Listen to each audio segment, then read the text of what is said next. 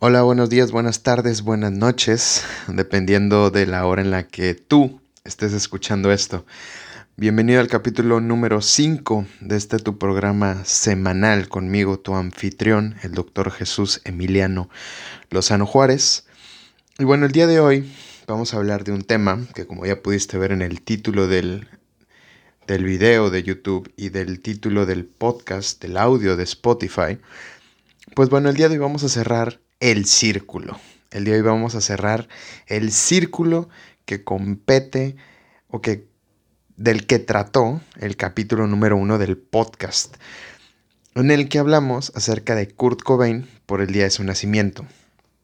Dicho esto, el día de hoy hablaremos de el grunge como subgénero musical del rock, del género rock, a 27 años hoy de la muerte de Kurt Cobain, quien fuese líder, vocalista y guitarrista de Nirvana, de 19 años de la muerte de Lane Staley, quien fuese el vocalista de la banda del grunge, Alice in Chains. Y bueno, mientras me tomo un agua de Jamaica, como se va haciendo costumbre, ya ven que cada semana, cada capítulo me tomo un café o me tomo un agua de Jamaica, el día de hoy, en el podcast de hoy, vamos a hablar del grunge eh, en su historia. Y bueno, vamos a repasar cuáles son las mejores bandas del grunge a lo largo del tiempo.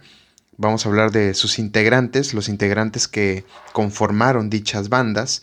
Vamos a hablar de los álbumes más famosos de esas bandas y del grunge y cuáles son las mejores y o canciones más populares del grunge. Y bueno, como ya va siendo costumbre, te voy a hacer la típica pregunta de cada semana. ¿Sabes qué es el grunge?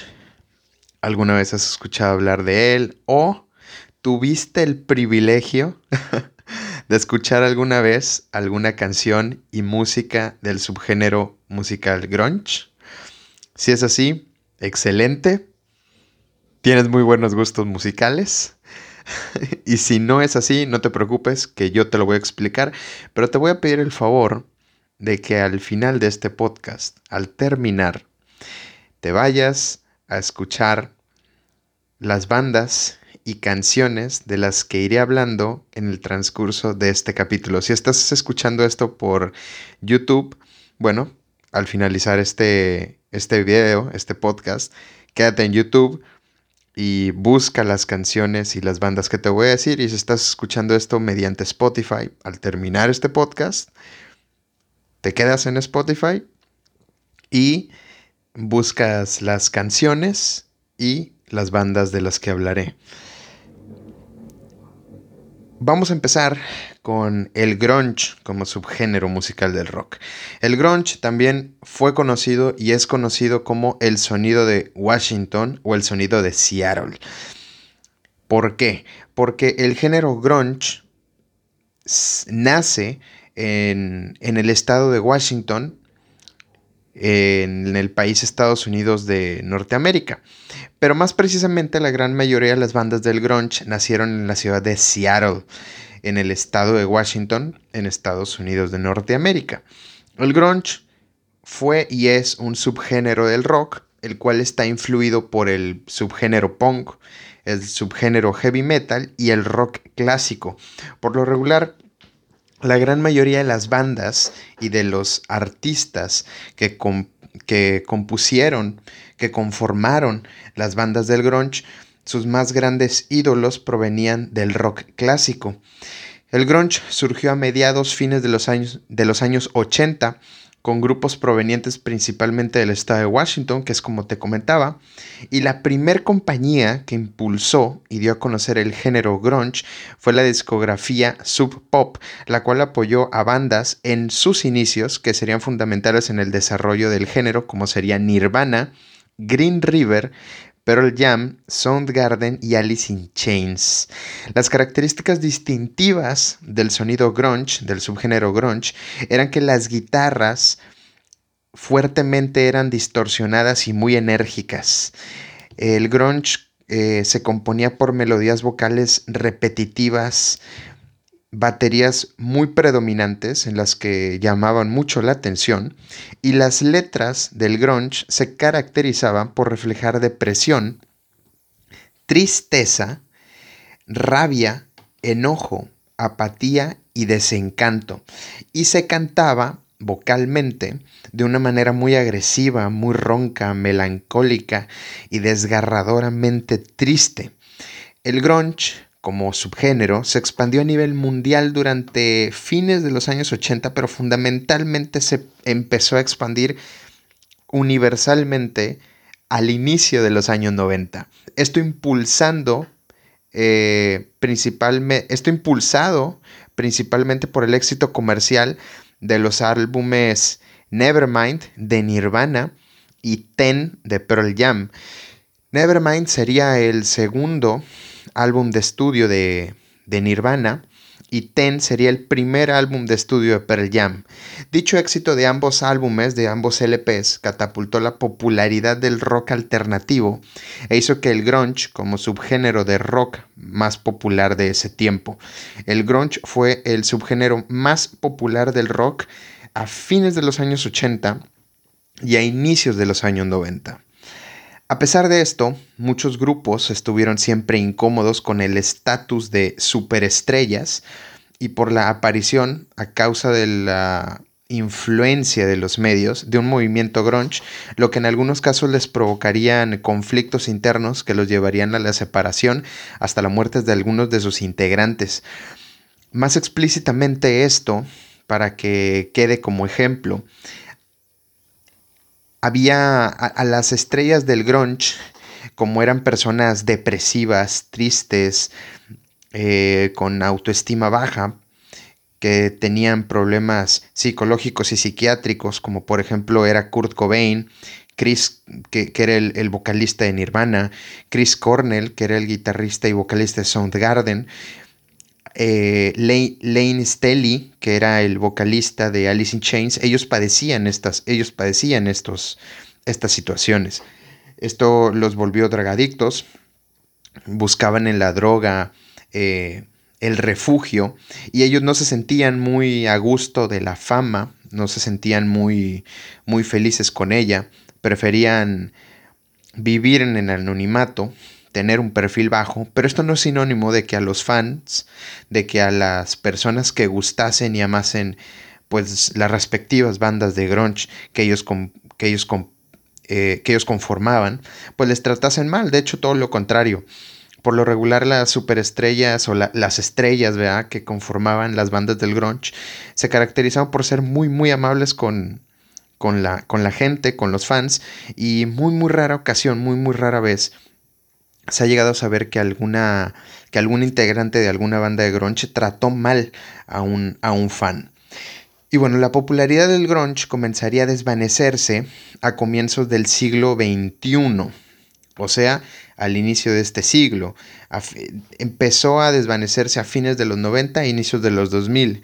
Y de las grandes bandas que dieron vida al movimiento, hasta el 2019 solamente quedaban activas bandas como Pearl Jam, los Foo Fighters, que no son una banda 100% grunge.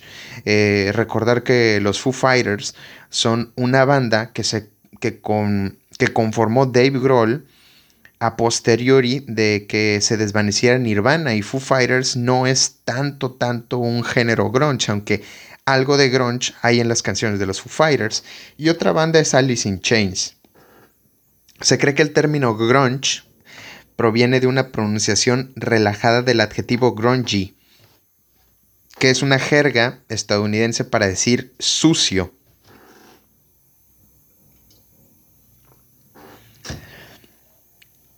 Que es una jerga estadounidense para decir sucio y en cierto modo algo de coherencia tiene, ya que los integrantes de las bandas del grunge solían vestir de esa manera, a lo que la influencia y moda de los años 90 influía y por eso era aceptable y copiada por los adolescentes de la época, a manera que se volvió una moda no solo en Estados Unidos, sino en todas las partes del mundo. La palabra grunge se le acredita al vocalista de Green River y Mudhoney, Mark Arm. El grunge fue una reacción en contra del dominio y a la fama de la moda del subgénero del rock que es el glam metal. El grunge es la antítesis del glam metal. El glam metal fue un subgénero del rock que predominó en los años 80, el cual se caracterizaba por ser una música rock de tipo balada o pop, con guitarras eléctricas, sonidos alegres, con letras de amor, letras de romanticismo y de contenido alegre, pegajosas, eh, y el grunge es la antítesis de ello. Curiosamente el declive del glam metal proviene con el nacimiento del grunge. Sin embargo, ambos géneros fueron y son subgéneros del rock, por lo que los mismos fanáticos del rock somos fanáticos de ambos estilos musicales. Dentro del rock hay muchos subgéneros musicales y entrar en los subgéneros musicales del rock es entrar en un mar muy profundo de música. Curiosamente el declive del grunge, ahora por parte eh, del declive, proviene con el nacimiento del Britpop. ¿Qué es el Britpop? Bueno, el Britpop fue y es un subgénero musical del rock que nació en Inglaterra. Brit de, Gran Bretaña, eh, de los británicos, nació en Inglaterra y tiene todo lo contrario al grunge, en donde contrasta al grunge siendo un subgénero de música positiva, alegre, y sus canciones de sus canciones tristes suelen reflejar esperanza y en pocas letras se suele hablar del amor ya sea consciente o inconscientemente. El rey del Britpop fue, es y será eternamente Oasis, la banda de Manchester de los hermanos Gallagher y hay otro grupo, hubo otro grupo que vivió a las sombras de Oasis, pero también fue muy importante y, ese otro grupo del Britpop es nada más y nada menos que Blur. Ambos, ambas bandas contrastaron el grunge a mediados de los años 90. Y en, y en Inglaterra, Blur y Oasis se peleaban para ver quién era la mejor banda de Inglaterra en aquellos años y quién era la mejor banda del Britpop. Definitivamente ganó Oasis, obviamente. Pero bueno, Blur tuvo y tiene, tiene muy buenos temas. Yo, personalmente soy, soy muy, muy fanático de Oasis. El declive del grunge curiosamente viene cuando muere Cobain en el 94. Ahí inicia el declive del grunge y ese mismo año aparece curiosamente el primer álbum de estudio de Oasis, el LP Definitely Maybe que es donde irrumpe el Britpop en la música mundial. Al año siguiente, en 1995, saldría el que es el mejor álbum definitivamente del Britpop, del Britpop y uno de los mejores álbumes ya no solo del género, ya no solamente del subgénero Britpop, ya no solamente del género rock, sino uno de los mejores, de los mejores álbumes en la historia de la música que es What's the Story Morning Glory de Oasis. Y con esto iniciaría de manera reconfirmatoria la popularidad del Britpop y marcaría el verdadero declive del grunge a nivel mundial. Damon Albarn, quien fuese vocalista, líder y en algunas ocasiones guitarrista de Blur, y después lo fue de la banda Gorillaz, declaró a mediados fines de los 90 que él, su música y Blur eran bandas anti-grunge y los hermanos Gallagher, Liam y Noel Gallagher, se declararon en contra de las letras y de la manera de pensar depresiva de Kurt Cobain y del contenido suicida y de odio hacia su persona en las letras de Nirvana, saliendo de un partido del Manchester City en Main Road en 1997. Los entrevistaron a la salida de, de, un partido del Manchester City en Main Road y declararon esto, los hermanos Gallagher. Personalmente, Oasis es mi segunda banda favorita. La primera es Soda Stereo, pero eso no es sinónimo de que yo no guste el grunge. De hecho, yo amo el grunge, crecí con el grunge y el grunge formó parte de mi niñez y de mi adolescencia y por qué no decirlo, lo está formando y lo seguirá formando de mi, de mi vida adulta. Como dije anteriormente, el rock tiene un mar profundo de estilos, por lo que forma un mar de subgéneros del rock Que uno guste un tipo de subgénero de, de, rock no es sinónimo de que no le guste u odie otro estilo subgénero del rock. Por lo regular y por lo muy regular, a quienes nos gusta el rock nos gustan todos los, los subgéneros, todos los estilos, o al menos el 90% del resto de estilos y subgéneros del rock. Por dar un ejemplo, los que somos fanáticos del rock, podemos pasar de escuchar Always de Bon Jovi a escuchar, a, escuchar I Hate Myself and I Want to Die de Nirvana, después a escuchar Live Forever de Oasis, después a escuchar Enter Sadband de Metallica, después a escuchar Kashmir de Led Zeppelin, luego pasamos a Hey de los Beatles, después los que los que somos de habla hispana, pasamos al rock en español. Y ya después de todo eso, terminamos con José José y Camilo Sesto, porque siempre se termina con José José y con Camilo Sesto. Y bueno, ahora ya habiendo hablado de lo que fue y es el grunge, de una manera breve, entre comillas, porque eh, no me voy a meter de manera intensa en el grunge, porque si no, confundiría a todo el mundo y lo que acabo de decir define de manera muy entendible lo que fue, es y será el grunge. Voy a pasar ahora a las bandas del grunge más populares, las más conocidas, las más aclamadas, las más escuchadas, las más amadas por la gente. Y quiero decirles que no hay un orden de mayor a menor o de cuál es la menos mejor a cuál es la más mejor. Quiero decirles que todo es subjetivo o sea, que cada quien se base en sus propios sentimientos y pensamientos. Y cual sea para mí la mejor banda, cual sea para mí el mejor álbum o cual sea para mí la mejor canción del grunge, viene de mi pensamiento personal. Así que cada quien tiene su favorito. Y al final, al final del podcast, antes de la despedida, voy a dar un top 10 de canciones del grunge que yo recomiendo a todo aquel que escuche este podcast y quiere escuchar algo del grunge para saber de qué estoy hablando. Vamos a pasar a la primera banda del grunge de la que vamos a hablar y la primera banda es ni más ni menos que Nirvana. En el podcast eh, del capítulo 1 eh, dedico el capítulo entero en su totalidad a la historia de Nirvana y a Kurt Cobain a fondo por el nacimiento de Kurt Cobain. El día de hoy, 5 de abril del 2021, Kurt Cobain cumple 27 años de fallecido, a lo que yo pienso que no fue un suicidio, sino que fue un asesinato. Pero ese es mi pensamiento personal y ese es otro tema. Entonces el día de hoy solamente vamos a hablar de la música. En este podcast hablaré de forma breve, pero clara, de Nirvana.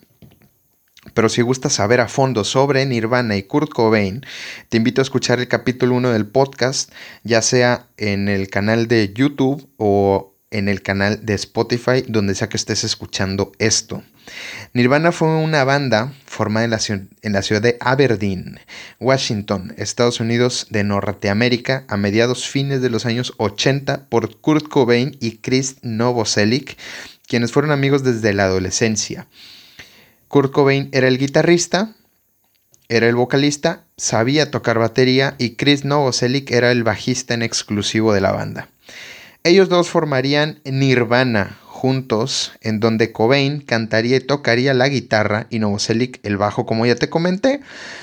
Después de eso buscarían por mucho tiempo un baterista hasta que conocieron al baterista Chad Channing, con quien grabarían el primer álbum de estudio en Nirvana llamado Bleach en 1989.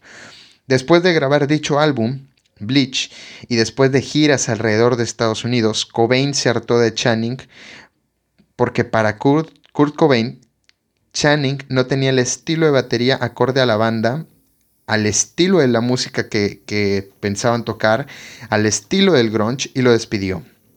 Después de despedir a Chad Channing, Kurt y Chris descubrieron y conocieron al que sería el próximo y definitivo baterista de Nirvana. Conocerían a Dave Grohl, a fines del 89, inicios de 1990, y formarían el, trío definitivo de, Nirvana. Kurt Cobain, Chris Novoselic y Dave Grohl en la batería.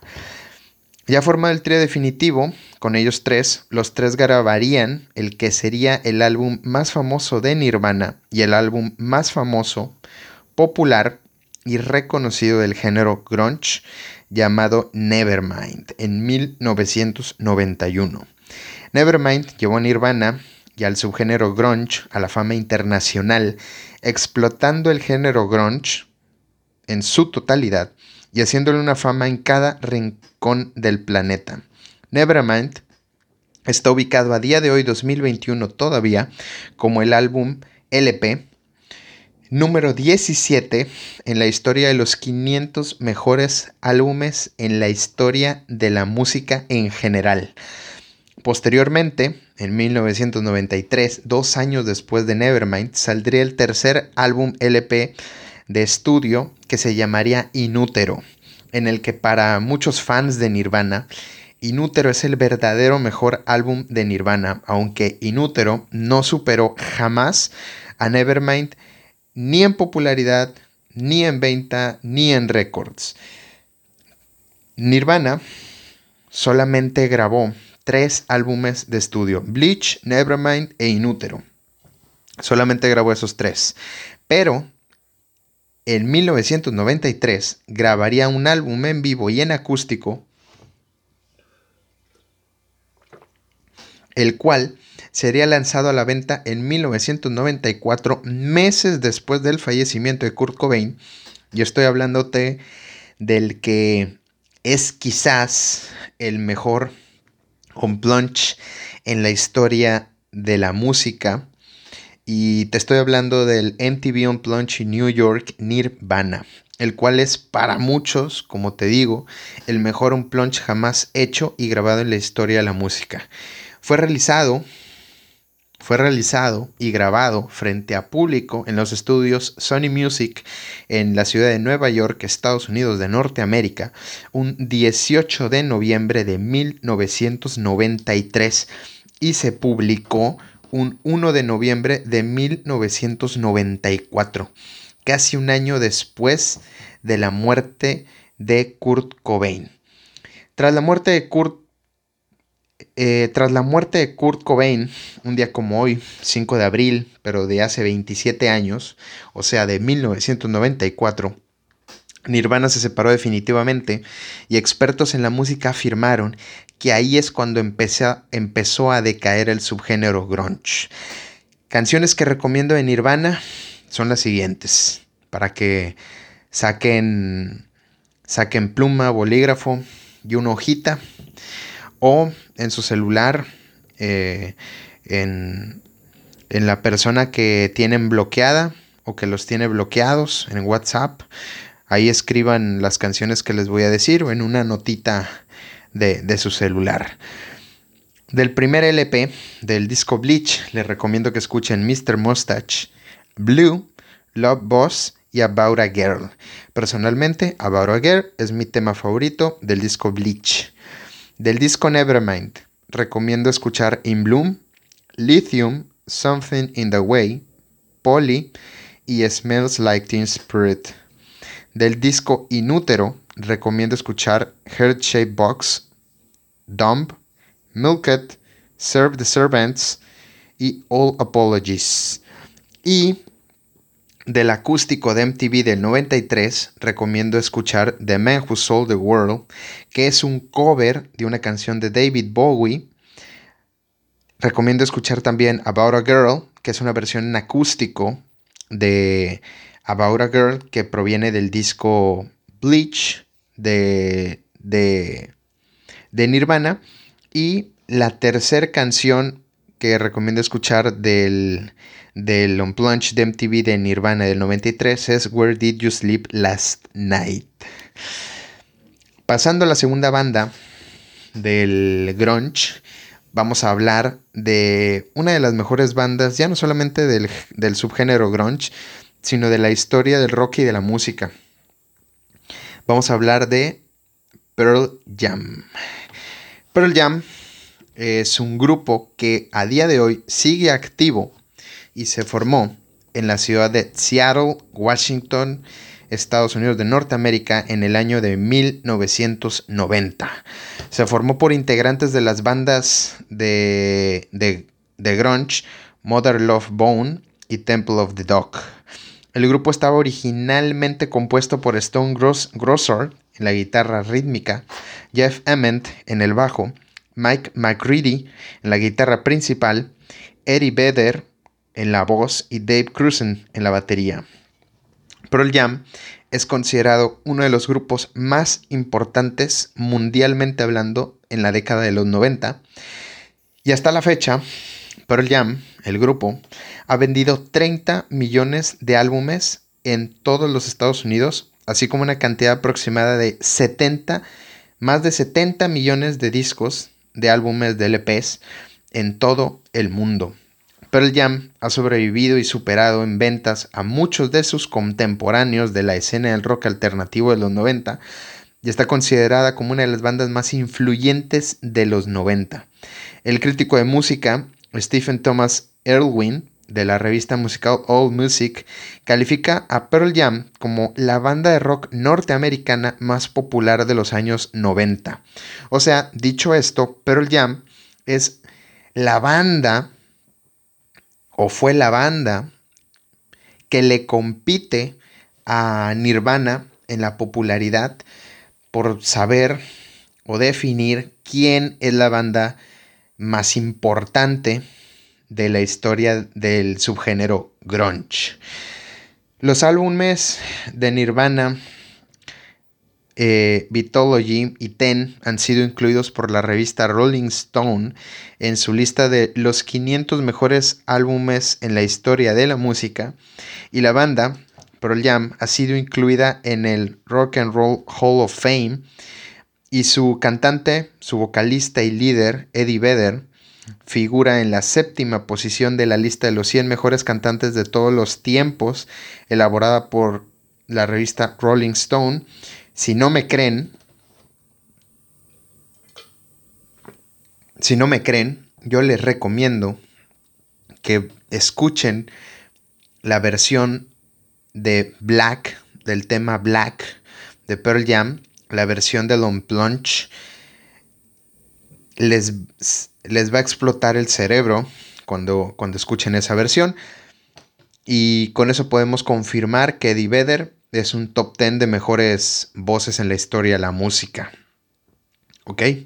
Dicho esto, el primer disco de Pearl Jam ve la luz un 27 de agosto de 1991. ¿Cuál es el primer LP de estudio de Pearl Jam. Estamos hablando del disco Ten, en, homenaje a Mookie Blaylock. Pero ¿quién fue Mookie Blaylock? Mookie Blaylock fue un jugador de la NBA y dicho jugador utilizaba el número 10 en su camiseta. Por eso, el, el álbum, el LP, Ten, por su traducción en español 10 de Pearl Jam, se llama así, por ese jugador del cual todos y cada uno de los integrantes de Pearl Jam eran fanáticos. Dicho álbum, Ten, este, junto con el LP Nevermind de Nirvana, está considerado como, están considerados ambos como los motores que dieron al movimiento musical de Seattle su auge mundial. O sea, llevaron al grunge al otro nivel. Nevermind y Ten surgieron en el 91 y a raíz de ahí el grunge fue conocido a nivel internacional. El disco Ten de Pearl Jam es sin duda el mejor álbum de Pearl Jam a pesar de haber sido su primer álbum y a pesar de haber sido obviamente el álbum debut de la banda.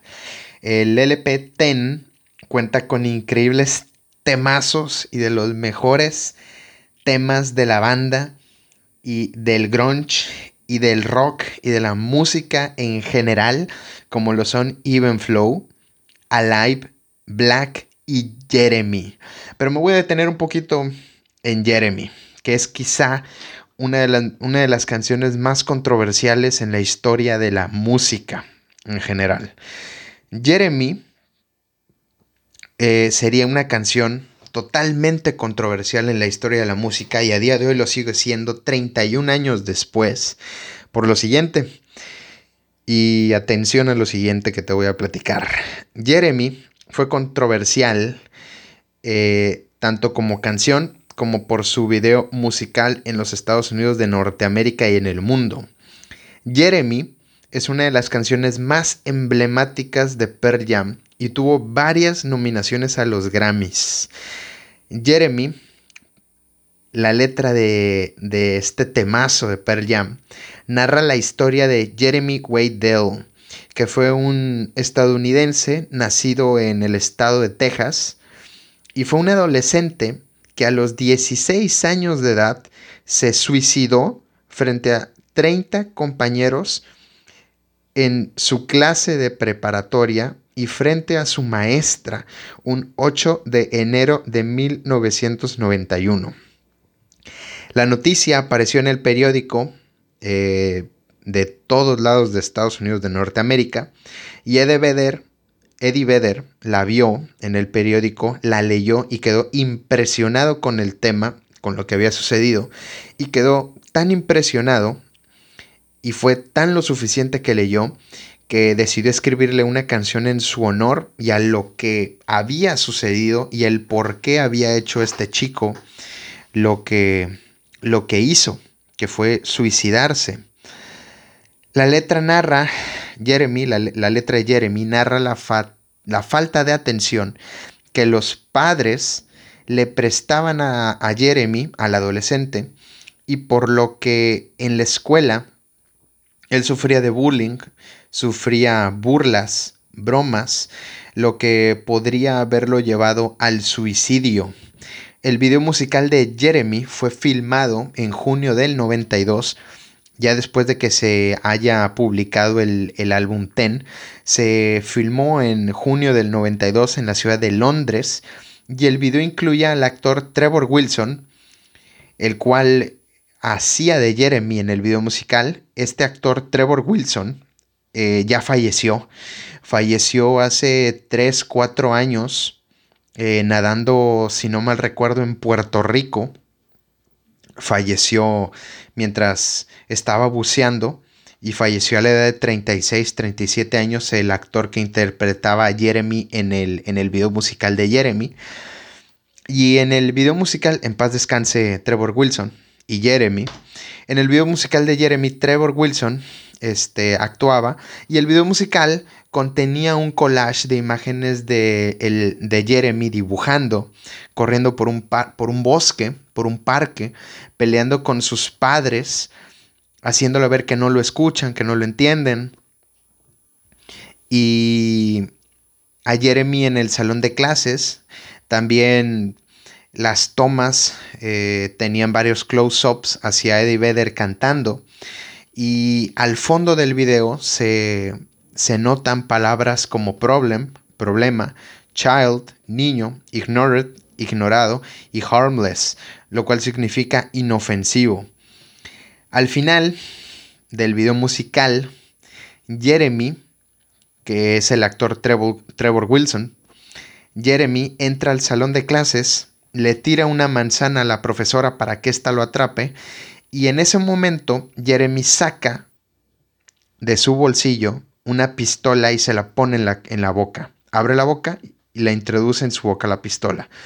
Dicho esto, Jeremy cierra los ojos y antes de, de cortar la toma de sus compañeros, Jeremy se dispara en la, en la cabeza, se suicida, muere y todos sus compañeros de clase, incluida la maestra, son bañados en la sangre de, Jeremy al este explotar su cráneo.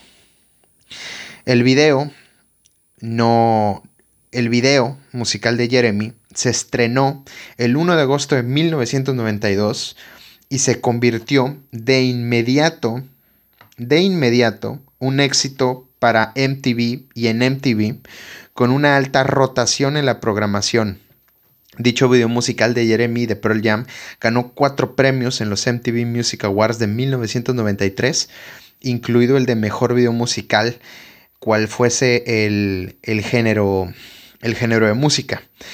Después de, de, Jeremy, eh, la banda Pearl Jam decidió no volver a grabar un video musical debido a que el video fue muy muy controversial en los Estados Unidos de Norteamérica.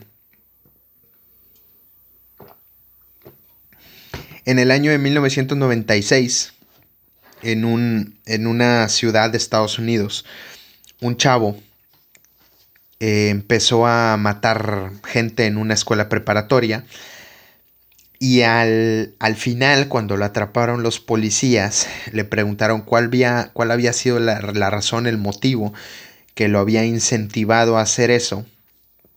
Y él había comentado que lo que lo incentivó, lo que lo motivó a hacer eso, fue el video Jeremy de Pearl Jam. Y bueno, no sé si muchos de ustedes sepan acerca de la masacre de Columbine sucedida en 1999, que fue una masacre en la que dos estudiantes de preparatoria entraron a su, a su, high school en Estados Unidos y empezaron a matar a profesores y alumnos con, con un arsenal de armas. Bueno, eh, después de que sucedió la masacre de Columbine en el 99, el video de Jeremy de Pearl Jam fue prohibido por un tiempo por parte del gobierno de los Estados Unidos de Norteamérica y desde 1999 a la fecha es muy muy raro, muy muy raro encontrar que aparezca, ver, que pase en el video de Jeremy en la televisión estadounidense. El 4 de junio del 2020, o sea, hace casi un año, Pearl Jam publicó en su canal de YouTube la versión sin censura de Jeremy, en conmemoración al Día Nacional de la Concientización sobre la Violencia con las Armas. Después del álbum Ten, en el 91, en 1992, Pearl Jam grabaría el Unplunge para MTV, en donde la canción más sobresaliente de la noche y de todas es Black, como ya te, ya te comenté. Y desde Ten, en el 91, se grabarían 10 álbumes de estudio más, donde los álbumes más destacados son Versus en el 93, Vitalogy en el 94 y No Code en el 96. Canciones que recomiendo de Pearl Jam, aparte de las cuatro ya mencionadas del disco Ten, son Present Tense de No Code, de la cual esta canción eh, forma parte del soundtrack del documental The Last Dance, el último baile de los Chicago Bulls y Michael Jordan, Scottie Pippen y Dennis Rodman en el 98. Otro tema es Yellow Led Bitter, de la cual es una canción que no aparece en, un álbum de estudio en sí, pero es de las más famosas. Yellow Led Bitter estaba pensada para ser incluida en el disco Ten, pero no lo fue, y solamente aparece en discos recopilatorios. Pienso que de haber aparecido en el disco Ten, el disco sería aún más legendario. Dicha canción, Yellow Led Better, aparece en el capítulo final de la serie Friends como dato curioso, y es la primera vez que Pearl Jam autorizó el uso de una canción suya en algún programa de televisión. Otro gran tema de Pearl Jam es Breath, la cual es una canción que apareció como soundtrack de la película Singles de 1992, donde dicha película tiene demasiada influencia del grunge y aparecen estrellas del grunge como Eddie Vedder, Chris Cornell, Lane Staley y su soundtrack es de puras canciones de grunge. La tercera banda de la que vamos a hablar es Soundgarden. Y hablar de Soundgarden es hablar de Chris Cornell y hablar, de Chris Cornell es a posteriori hablar de Audioslave. Soundgarden fue una banda estadounidense de grunge formada en la ciudad de Seattle, Washington en 1984 por el vocalista Chris Cornell, el bajista Hiro Yamamoto y el guitarrista Kim Tavil. Matt Cameron se unió al grupo como baterista permanente en el 86 y Ben Shepard se convirtió en el reemplazo definitivo de Yamamoto en el 90. Yamamoto se separó de Soundgarden a fines de los años 80 debido a unas discusiones con Chris Cornell, ya que ambos tenían diferentes estilos de música y Chris Cornell decidió dar de baja a Yamamoto, a lo que Yamamoto respondió, tú no me estás despidiendo, soy yo quien renuncia. Yamamoto, el, bajista original de Soundgarden, al salir de Soundgarden decidió continuar con sus estudios universitarios y se alejó de la música. Entonces entró Matt Cameron como, como, como baterista permanente y Ben Shepard reemplazando a Yamamoto como bajista permanente. El disco Super No de 1994 fue el mayor éxito de Soundgarden y fue el LP que le dio la fama mundial al contener los sencillos Black Hole Sun, la cual es la canción más influyente y la más popular de Soundgarden, y contenía Spoonman, ambas canciones ganadoras de premios Grammys. El grupo se separó en el 97 debido a diferencias internas acerca del sentido que debía tomar la música de la banda. Luego de más de una década en la que los integrantes del, grupo participaron en otros proyectos musicales, Soundgarden se reagrupó en el 2010 y se separó de forma definitiva en buenos términos en enero de, del 2019 después de ofrecer un show final en un evento homenaje dedicado en honor a la memoria de Chris Cornell, quien se suicidara en el a mediados del 2017. El primer álbum de estudio de Soundgarden sería Screaming Life en, el 1987, del que luego seguirían FUP en el, en el 88, luego seguiría Ultra Mega OK en el 88 también, Louder Than Love en el 89, pero la fama llegaría hasta 1991 con su cuarto álbum de estudio llamado Bad Motor Finger. En el 91, la nueva formación graba Bad Motor Finger. Aunque se trató de un disco exitoso, fue relegado a un segundo plano debido a la repentina popularidad de Nevermind, de Nirvana y Ten de Pearl Jam. Al mismo tiempo, la atención traída por Nevermind a las bandas del movimiento musical de Seattle, que es el grunge, brindó a Soundgarden una mayor atención haciendo que las canciones Outshine y Rusty Cage, extraídas de, de Bad Motor Finger, encontraran un hueco en emisoras de radio alternativas y en la propia MTV. Además, la polémica ocasionada por la negativa de MTV, de MTV a emitir el video de la canción Jesus Christ Post por una posible controversia religiosa por las imágenes del mismo, dio a conocer más profundamente la música de Soundgarden y popularizó a Chris Cornell por completo. La banda Soundgarden apareció en la película Singles, que es la película que te comentaba anteriormente, tocando Birth Ritual, canción que aparecería en la banda sonora original de la película Singles, además de una canción con Cornell como único intérprete titulada Seasons. En la película también se figuró un fragmento de la versión demo de Spoonman, canción que aparecería, posteriormente Super Unknown en el 94. Super Unknown, que es el LP más famoso de Soundgarden y el LP que los llevó a la fama internacional, marcó un punto en la banda conteniendo los sencillos Black Hole Sun, Spoonman, The Day I Try to Live My Wave y Fell on the Black Days. Las canciones contenidas en Super Unknown capturaban la creatividad de sus primeros trabajos, mientras que exhibía los aspectos más comerciales del grupo a usar elementos de rock psicodélico. en cuanto a las letras de las canciones, el álbum fue bastante oscuro y misterioso, ya que la mayoría trataban acerca de temas como el abuso de sustancias, de drogas, del suicidio y la depresión. Curiosamente, lo que llevaría a Chris Cornell a morir a mediados del 2017. Super Unknown alcanzó el número uno en las listas de éxitos estadounidenses en su primer semana y vendió más de 3 millones de copias en todos los Estados Unidos de Norteamérica, haciendo un total de 6 millones de copias en todo el mundo. Este disco le valió a Soundgarden dos premios Grammys, un premio MTV y un premio otorgado por la revista Rolling Stone. El último disco de Soundgarden fue producido por ellos mismos en 1996 y se llamó Down on the Upside. Fue notablemente menos heavy que los discos anteriores. El álbum engendró numerosos singles, entre los que se encuentran Pretty Nose, Blow Up the Outside World, Burden in My Hand, y el 9 de abril del 97 la banda anunció su separación. Soundgarden fue una de las bandas pioneras del sonido del grunge este, y del sonido de Seattle. Chris Cornell, después de la separación de Soundgarden, iniciaría una carrera como solista y después formaría la banda Audioslave, en donde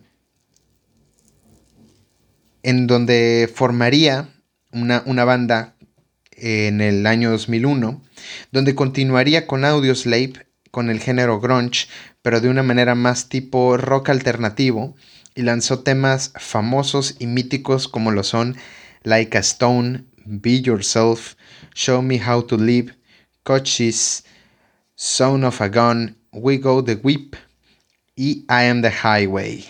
Cornell como solista sacaría grandes temas como Patience, Nothing Compares to You y You Know My Name, que fue soundtrack de Casino Royale de James Bond.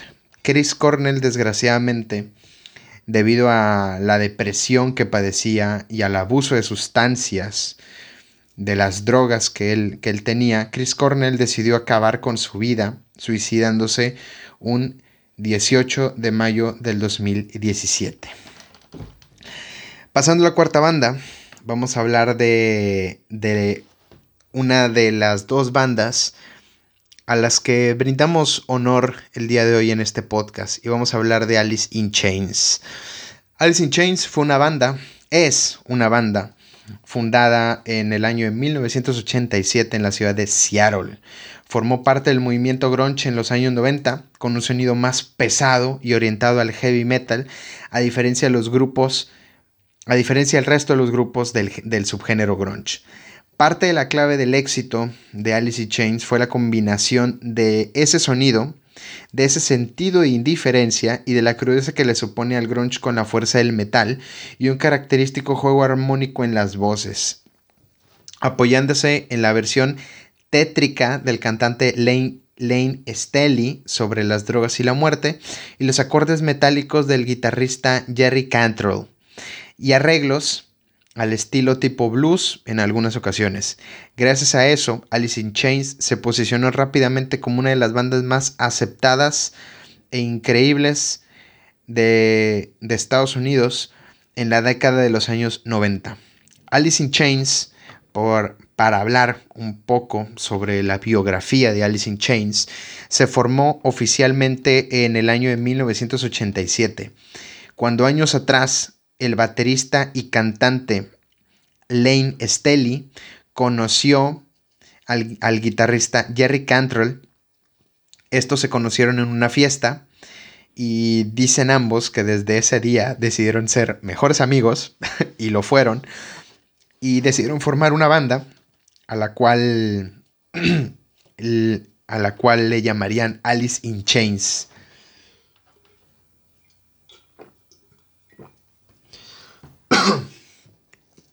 Lane Stanley y Jerry Cantrell compartían gustos musicales muy parecidos y ambos habían estado tocando en bandas de glam metal en la ciudad de Seattle en aquella época.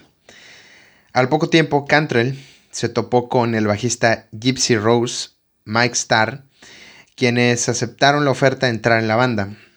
Por último, solo quedaba vacante el puesto de la batería, para lo cual se reclutó a Sin Kinney, quien estaba saliendo con la hermana de Star. Quedó así conformada la banda Alice in Chains y juntos comenzarían a actuar en los locales de Seattle.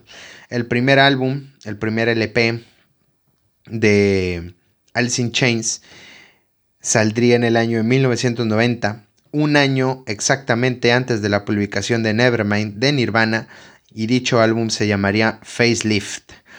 Facelift salió un año antes de la extrema popularización e internacionalización del grunge y Facelift contenía, contiene sencillos como We Die Young, Man in the Box, Sea of Sorrow y Bleed the Freak.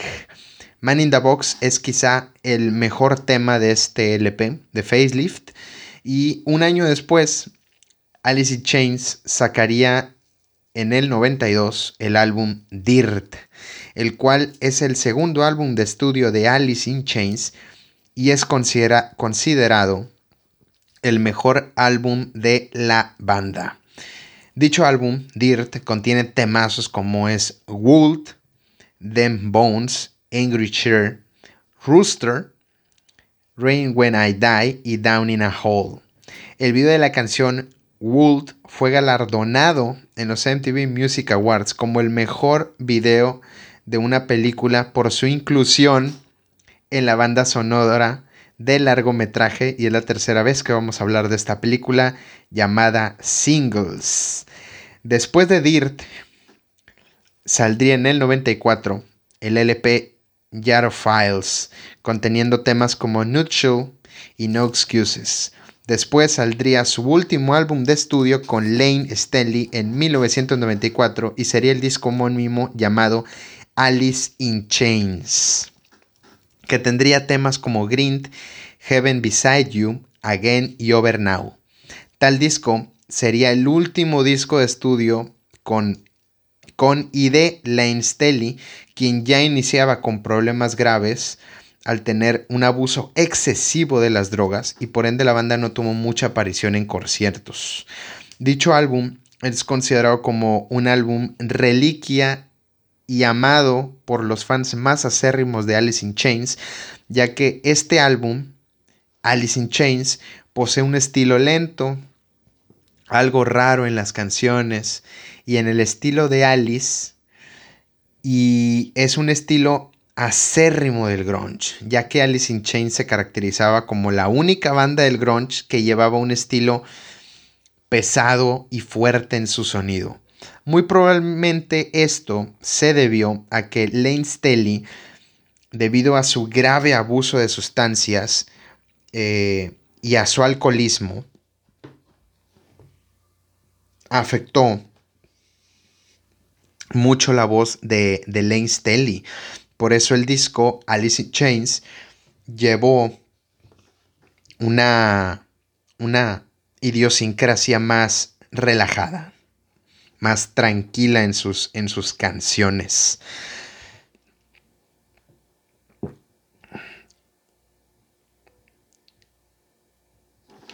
Después del álbum Alice in Chains, la banda no tuvo muchas apariciones en conciertos debido al estado de Lane Staley y dicho álbum es considerado como el último álbum real de Alice in Chains.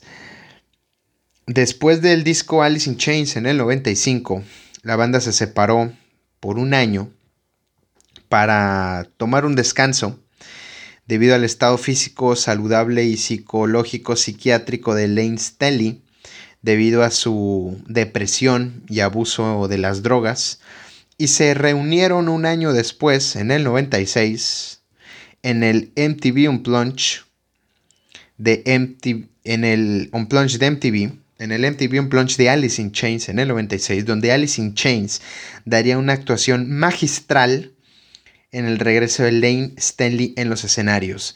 Y dicho cantante, junto con Jerry Cantrell, darían una, un, recital increíble. No es novedad que los mejores Unplugged de MTV hayan sido los del género grunge, pero sin duda alguna. Siendo los mejores los de Nirvana, Pearl Jam y los de Alice in Chains. Y no sorprende debido al estilo vocal de sus cantantes y al sonido, ritmo y estilo de las bandas. Después del acústico de Alice in Chains en el 96, entre el año 1996 y 2002, hasta la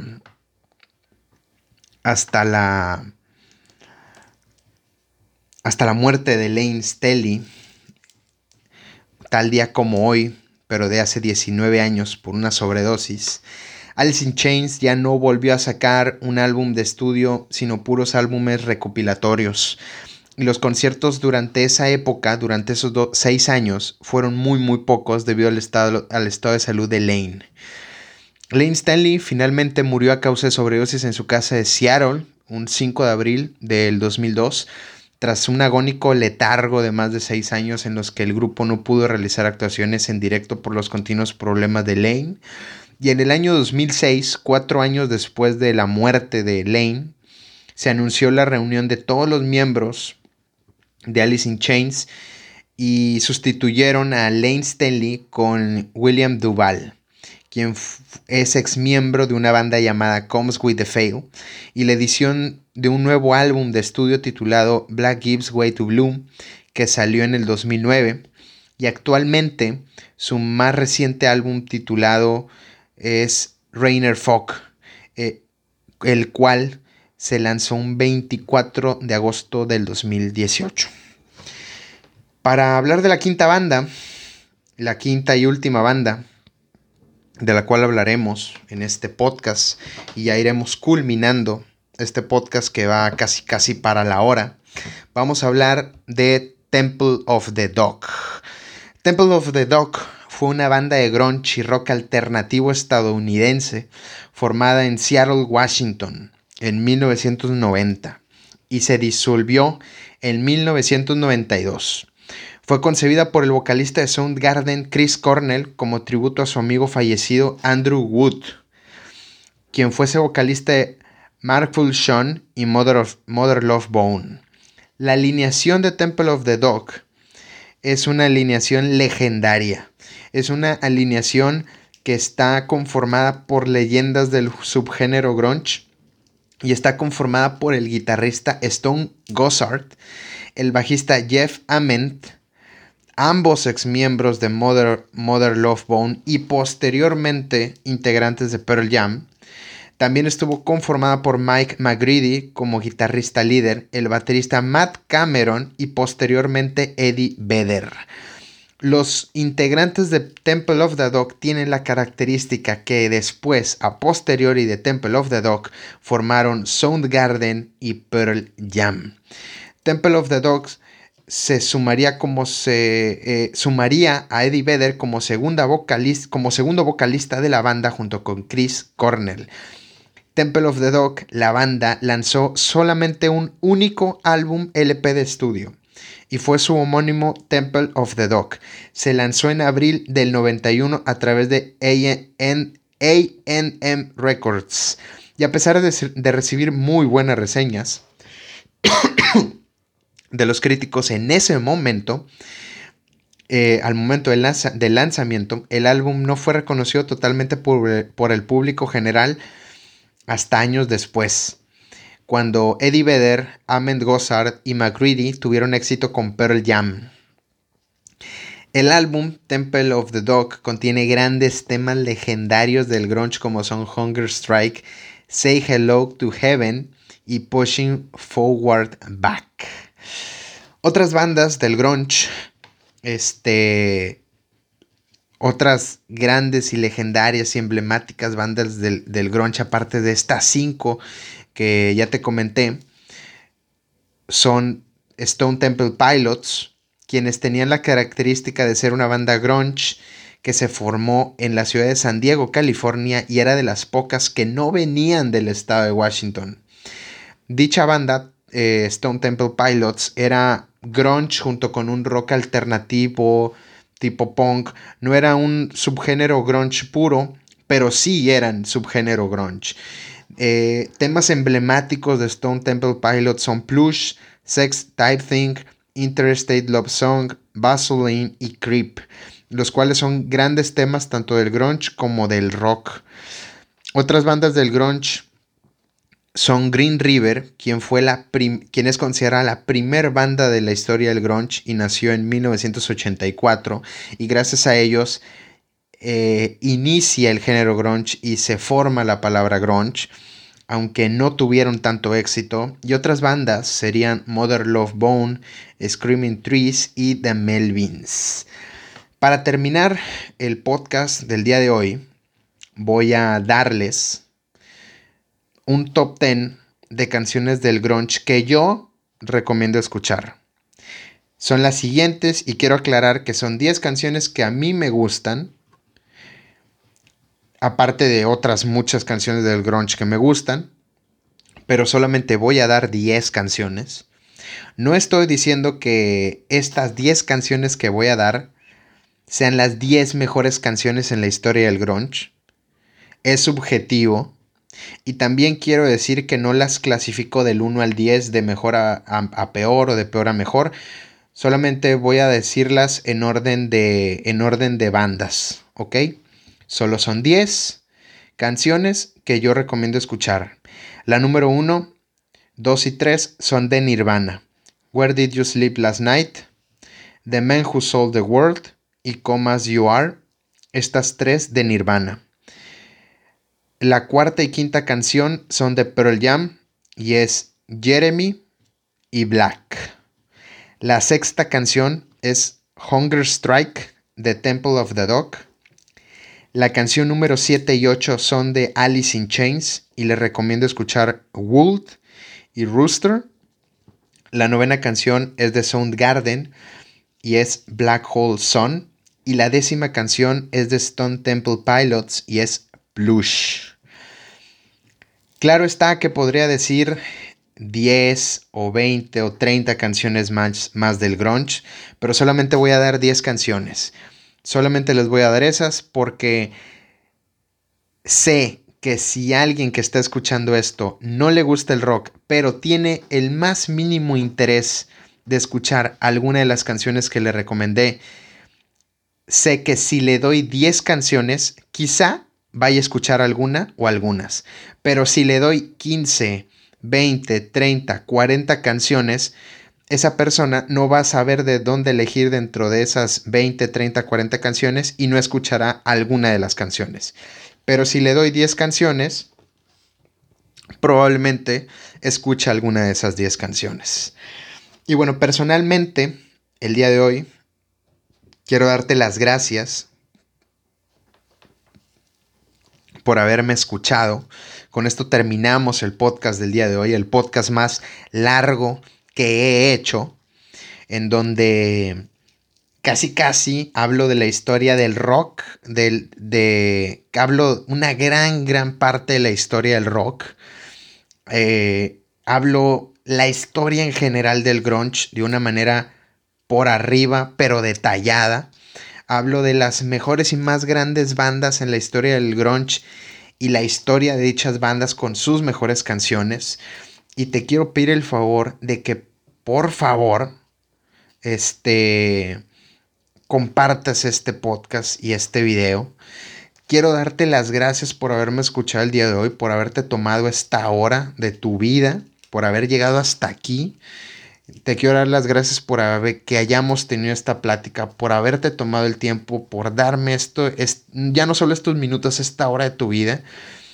Quiero que sepas que hoy sabes sobre un tema nuevo, interesante, que de verdad a futuro puede, puede servirte en alguna plática.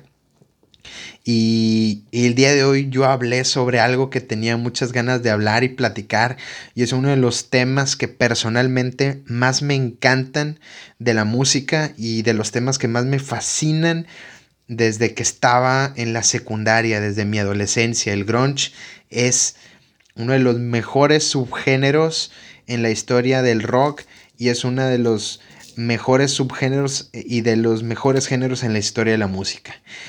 El día de hoy te pido por favor que, que, compartas esto con tus amigas, con tus amigos, con tus familiares, con tu pareja y con todas aquellas personas que tú creas que hablar sobre este tema les vaya a gustar y a interesar. Te pido que te suscribas al canal de YouTube, por favor me buscas, me, buscas y me encuentras como Doctor Podcast, te pido que actives la campanita para que sepas cuando subo un nuevo capítulo, un nuevo video, un nuevo podcast semanal.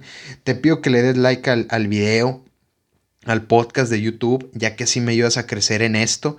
Y abajo en la descripción del video de YouTube te dejo mis redes sociales y también, si estás viendo y escuchando esto en YouTube, te dejo el link del canal de Spotify, donde a partir de este capítulo 5 ya estoy ahí también, en Spotify, y en donde también me puedes buscar y encontrar en el buscador de Spotify como Doctor Podcast, así como en el canal de YouTube.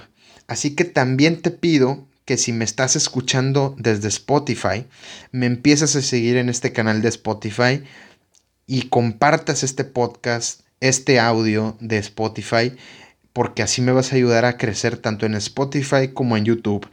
A partir del capítulo de hoy, de este capítulo 5, todos los capítulos van a ser subidos tanto en YouTube como en Spotify. La gran diferencia va a ser que en YouTube se va a subir con imágenes descriptivas de todo lo que vaya hablando. También te quiero decir que los capítulos 4, eh, que los cuatro capítulos anteriores a este quinto capítulo ya están subidos en, el, en este canal de Spotify. El capítulo 1 en el que hablo de Kurt Cobain y Nirvana.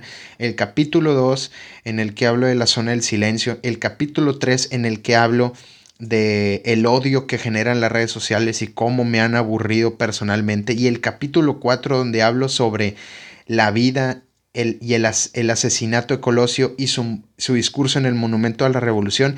Ya están subidos esos cuatro esos cuatro capítulos, esos cuatro podcasts en este canal de Spotify. Entonces te invito a que vayas a escucharlo. Si no los has escuchado anteriormente en YouTube, te invito a que los escuches el día de hoy aquí en Spotify. Dicho todo esto,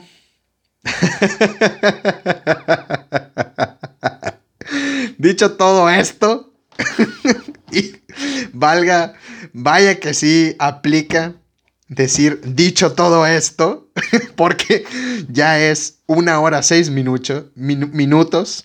Dicho todo esto, me despido por esta ocasión. Ya traigo la voz ronca. El agua de Jamaica se me acabó hace 25 minutos. Ahorita me voy a ir a tomar un litro de agua. Te quiero, te quiero volver a dar las gracias.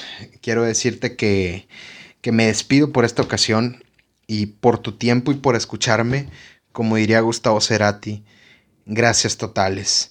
Y quiero dedicarle este podcast a todas esas personas que en su niñez, en su adolescencia y en su adultez eh, escucharon, escuchan y seguirán escuchando el grunge. Y se lo dedico especialmente a, esos, a esas niñas y a esos niños, a esos, a esos adolescentes que descubrieron el grunge en la primaria, en la secundaria, y a día de hoy lo siguen escuchando.